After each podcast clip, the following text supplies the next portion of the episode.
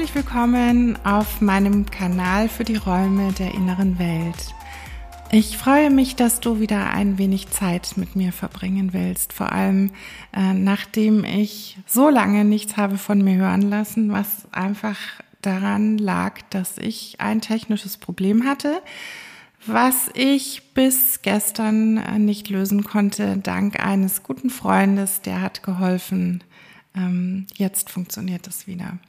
Ja, ich möchte heute über ein Thema sprechen, welches eigentlich noch als Ergänzung zu meinem letzten Beitrag zu dem Thema Abgrenzung gehört. Heute soll es um das Thema Bindung gehen und um die Schwierigkeiten, die sich durch eine gestörte Bindungsfähigkeit in Beziehungen ergeben können. Auch hier kann durch eine entsprechende Störung in unserem Bindungssystem eine ganz schmerzvolle Belastung für unsere Beziehung entstehen. Erst einmal eine kurze Erklärung zu den verschiedenen Bindungstypen und deren Wirkung auf unser Beziehungsleben. Die Bindungstheorie besagt, dass eine starke physische und emotionale Bindung zu einer primären Bezugsperson in unseren ersten Lebensjahren von entscheidender Bedeutung ist.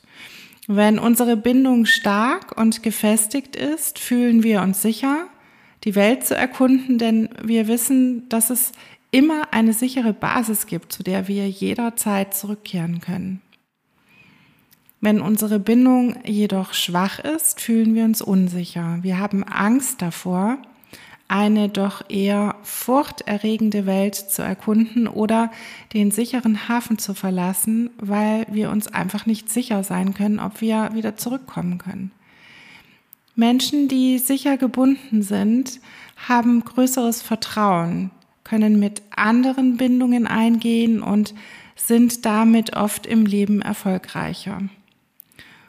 Unsicher gebundene Menschen neigen oft eher dazu, anderen zu misstrauen, haben weniger soziale Fähigkeiten und Probleme, Beziehungen aufzubauen. Es gibt eine Art der sicheren Bindungsform und drei Arten eines unsicheren Bindungsstils. Es gibt den unsicher ambivalenten, den unsicher vermeidenden und den unsicher desorganisierten Bindungsstil. Bei einer Reaktion auf eine Notsituation reagieren die ersten drei Bindungstypen, also der sichere Bindungstyp, der unsicher ambivalente und der unsicher vermeidende, die reagieren organisiert, während der unsicher desorganisierte, wie der Name eben schon besagt, unorganisiert reagiert. Um diese Theorie aber besser verständlich zu machen, möchte ich dir die verschiedenen Bindungstypen anhand eines praktischen Beispiels erläutern, was zugegebenermaßen ziemlich krass ist und auch ein wenig überspitzt.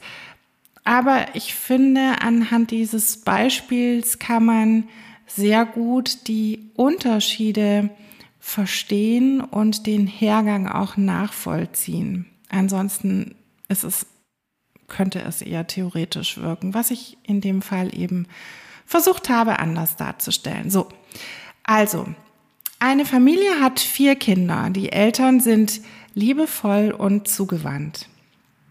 Sie kuscheln mit ihren Kindern und haben häufigen Blickkontakt und sind immer für ihre Kinder da.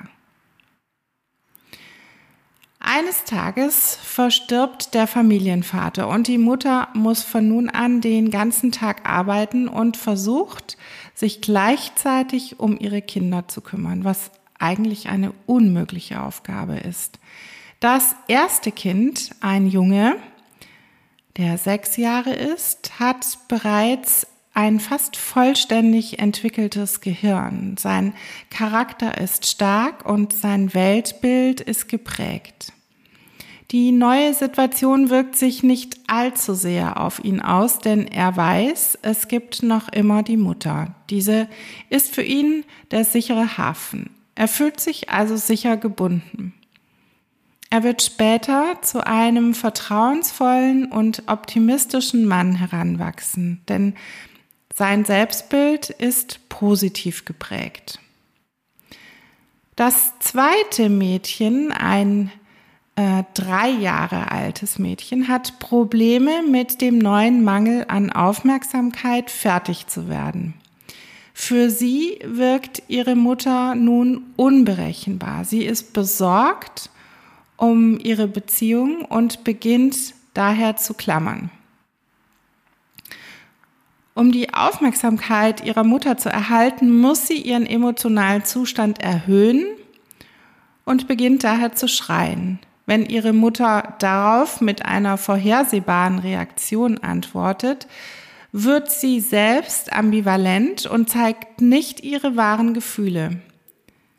Andere denken später, sie sei unberechenbar und launisch.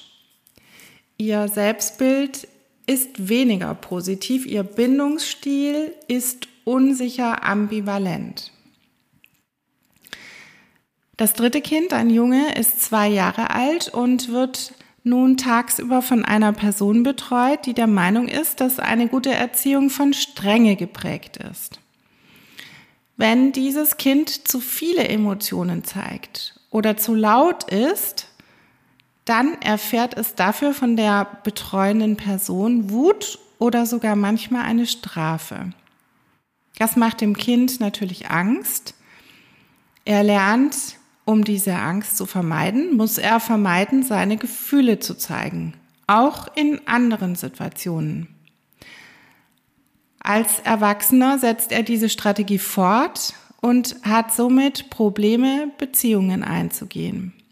Sein Selbstbild ist eher negativ, sein Bindungsverhalten ist unsicher vermeidend. Das letztgeborene Kind, das vierte, ein Mädchen, ist erst ein Jahr alt. Sie wird in ein Heim gebracht, bildet, überarbeitet und oft gestresst. Einige dieser Personen sind sogar geradezu missbräuchlich. Dieses Kind wird gegenüber den Menschen ängstlich, bei denen sie eigentlich Sicherheit sucht. Ein Konflikt, der ihre Vorstellung von Liebe und Sicherheit völlig durcheinander bringt. Da sie eine Angst erlebt, die nicht aufgelöst wird, versucht sie folglich, alle sozialen Situationen zu vermeiden. Als Erwachsene hält sie sich für nicht liebenswert, ihr Selbstbild ist sehr negativ, ihr Bindungsstil ist ängstlich, unorganisiert. Unsere Bindung entsteht also in den ersten Lebensjahren, in einer Zeit, in der wir noch zu klein sind, um unsere Ängste zu kommunizieren. Als Folge davon können wir eine hohe Stressbelastung erleben. Unsere Nebenniere produziert dann die Stresshormone Adrenalin und Cortisol. Die Herzfrequenz steigt an, der Blutdruck steigt und wir gehen in Alarmbereitschaft. Geschieht dies häufig, spricht man von toxischem Stress. Dieser ist sozusagen giftig, weil dadurch die Entwicklung des Gehirns eines Kindes beeinträchtigt und das Immunsystem geschwächt wird. In Embryonen oder in sehr jungen Jahren kann dieser toxische Stress sogar genetische Informationen verändern, was unsere Gesundheit viele Jahre später beeinträchtigen kann. Also kann der Bildungsstil, der unser Aufwachsen geprägt hat, auch massiven Einfluss auf unsere Gesundheit nehmen.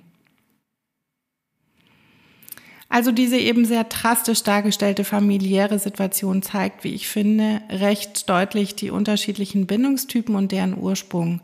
Welchem Bindungstyp fühlst du dich zugeordnet? Kannst du dich in den geschilderten Situationen wiederfinden? Wenn du magst, schreib das gerne unten in die Kommentare. In der Realität meines Praxisalltags erlebe ich meist Mischformen dieser Bindungstypen. Heute möchte ich von einem Bindungsmuster berichten, welches für eine Partnerschaft ein großes Spannungsfeld bedeutet und oft zu großem Kummer und Frustration führen kann. Nämlich wenn ein Part in der Beziehung, oft ist das die männliche Energie, nur in den Momenten der Intimität, also in der Sexualität, ein Gefühl der Bindung eingehen kann. Ist die körperliche Vereinigung beendet, geht dieser Part auf eine Art aus der Bindungsebene wieder heraus. Ich habe sogar schon von diesem Bindungstyp gehört, dass eine zärtliche, liebevolle Berührung außerhalb der körperlichen Vereinigung als physisch schmerzhaft empfunden wird. Für das Gegenüber, oft den weiblichen Part, eine schwierige Herausforderung, wenn sie sich ein durchgängiges Gefühl von Verbundenheit wünscht. Dieser zumeist weibliche Part, also ich spreche hier nicht per se von den Geschlechtern selbst, sondern von der Energie der einzelnen Personen.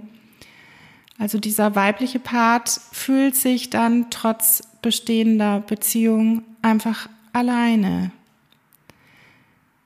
Ich muss allerdings tatsächlich an der Stelle sagen, dass ich persönlich dieses Bindungsverhalten überwiegend hm, bisher bei dem männlichen Geschlecht beobachtet habe, was wahrscheinlich einfach dem Umfang, Umstand geschuldet ist, dass in meiner Generation ein Junge oftmals noch sehr rigide aufgewachsen ist. Ich nenne jetzt mal den männlichen Part den Bindungsvermeider und den weiblichen Part den Bindungssuchenden, dann wird es ein wenig einfacher. Dieser Bindungsvermeider hat häufig in seinem Leben wenige Freundschaften, schon erst recht keine Männerfreundschaften, denn da müsste er ja in der Lage sein, eine Form der Nähe und Verbindung herzustellen, die nichts mit Sexualität zu tun hat. Und das ist ja genau das, was er eben nicht kann. Auch haben solche Bindungsvermeider, wenn sie Kinder haben, oft ein sonderbar distanziertes Verhältnis zu diesen. Sie können diesen Kindern unter Umständen ein pflichtbewusster Elternteil gewesen sein, solange die Kinder noch klein waren und auf die Eltern angewiesen waren. Aber sobald die Kinder erwachsen sind und die Aufgabe der Elternschaft im engsten Sinne beendet ist, entsteht diese distanzierte, fast emotionslose Grenze, die schnell auch als Desinteresse beschrieben wird. Diese Bindungsvermeider beschreiben oft ein Gefühl von Einsamkeit. Eigentlich sehnen sie sich nach der Verbindung zu anderen, können diese aber einfach nicht herstellen. Ich erlebe solche Menschen im Kontakt als oft abwesend. Das kostet sie Kraft und Energie, auch in einem Gespräch wirklich auf das Gegenüber einzugehen und auch in diesem Kontakt zu bleiben. Wobei ich sagen muss, also dass das auch mehr so diese Energie ist, die ich spüre bei, bei einem solchen Menschen und das Verhalten erschließt sich mir dann so an zweiter Stelle eher. Der Bindungssuchende hingegen arbeitet sich meist total auf in einer solchen Beziehung, da er sich ja nichts sehnlicher wünscht als eine stabile, dauerhafte Bindung mit diesem geliebten Menschen. Also auch diese Konstellation zweier Menschen kann zu massiven Kummer führen und braucht zumeist eine objektive, außenstehende Person, die erst einmal die verstrickten Einzelteile hilft zu sortieren. Leider sind meist die Partner der Bindungsvermeider die Ratsuchenden, denn sie erkennen irgendwann, dass sie das Bindungsmuster innerhalb der Beziehung nicht ohne Hilfe lösen können. Ich kann nur immer wieder wiederholen, wie hilfreich und unterstützend hier energetische Arbeit wirkt. Es macht erst einmal die Situation erkennbar und fühlbar und darauf aufbauend zeigen sich hier die heilsamen Lösungen. Beziehungen sind das, was unser Leben am meisten prägt. Schmerzhafte und leiderfüllte Beziehungen können uns unsere ganze Lebensenergie abziehen. Ebenso ist eine harmonische und glückliche Beziehung, in der ein gutes Gleichgewicht zwischen Autonomie und Verbundenheit herrscht, ein wunderbarer Schatz, der unser Leben unendlich bereichert. Solltest du dich in einer Verbindung fühlen, in der du eines der beschriebenen Themen erkennst oder auch in anderen dich unglücklich machenden Beziehungen, dann melde dich gerne und wir schauen gemeinsam dein Thema an.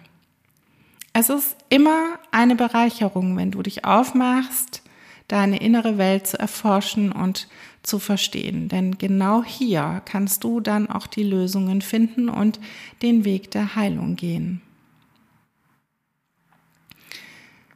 Du kannst mich über meine Homepage silia-hochland.de oder auch ganz einfach über WhatsApp kontaktieren. Meine Nummer steht in der Infobox. Ich biete dir gerne einen Raum für deine innere Welt an. Alles Liebe, deine Silja.